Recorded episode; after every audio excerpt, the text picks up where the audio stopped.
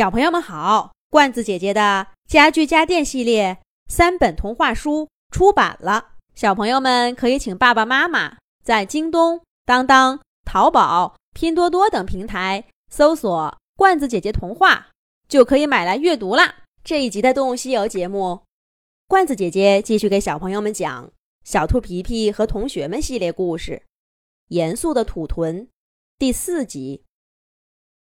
等等我，等等我，真的有个地洞吗？小精灵怎么会住在地洞里呢？小刺猬果果搬着被绷带缠住的腿，一瘸一拐的走到地洞口。小兔皮皮和小猫可可已经从里面钻出来了。里面有什么？地面上的伙伴们急切地问道：“这里。”是地下通道的入口。小兔皮皮抹了一把脸上的土，说道：“看样子，应该挖了没多久，头顶上还往下掉土呢。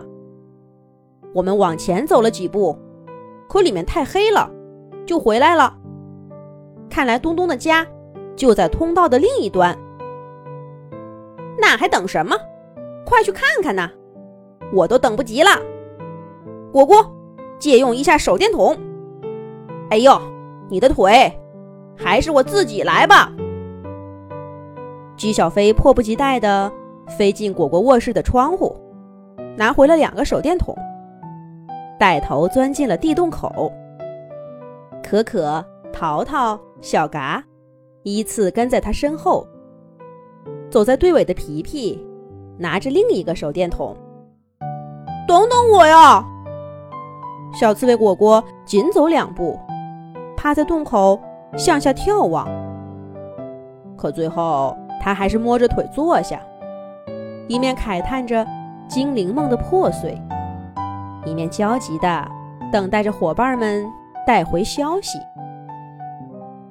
而此时，姬小飞正带领其他的伙伴，兴奋地奔向未知的终点。这条地下通道的入口很不起眼，里面倒挺宽敞的。想想东东的身形，给他用的通道还真不能太窄了。伙伴们大摇大摆地向前走了一阵子，姬小飞突然停下来：“小飞，到了吗？快上去啊！”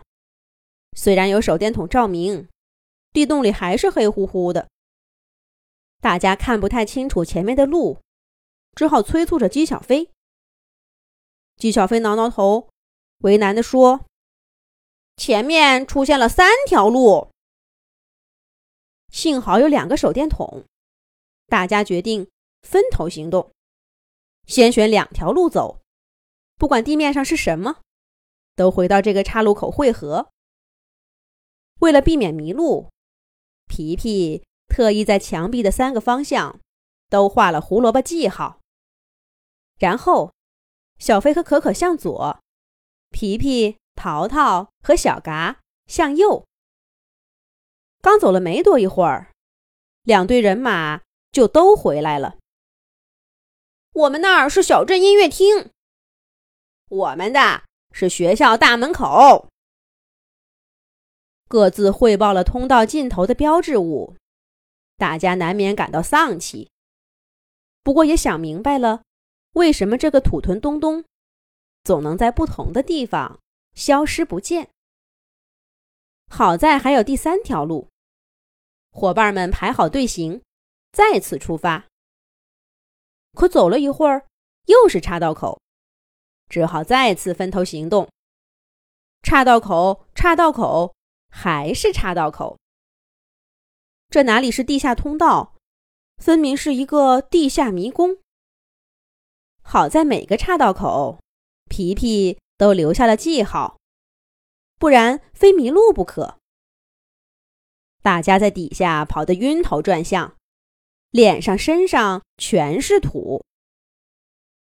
要不回去算了？我看这地洞就是在跟我们藏猫猫呢。小猫可可的话说到大家心里了。管他东东有什么秘密，下一个洞口出去了就不再进来。大家心照不宣的做出了决定，脚步呢，也在慢下来好一阵子之后又加快了。可这一回，他们走了好一会儿，都没有遇到岔道口。地道里的路渐渐变成了缓坡，一道微弱的光线从坡路的尽头照过来。姬小飞关掉手电，噌的一下飞了出去。小飞，这回又是哪儿啊？离小镇远不远呢？身后的伙伴着急的问道。可他们却没有听到小飞的回答。可可、淘淘、小嘎和皮皮依次走出了地洞。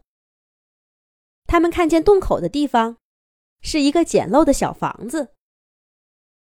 这里已经离小镇很远了吧？这个小房子又是哪儿呢？咱们下一集讲。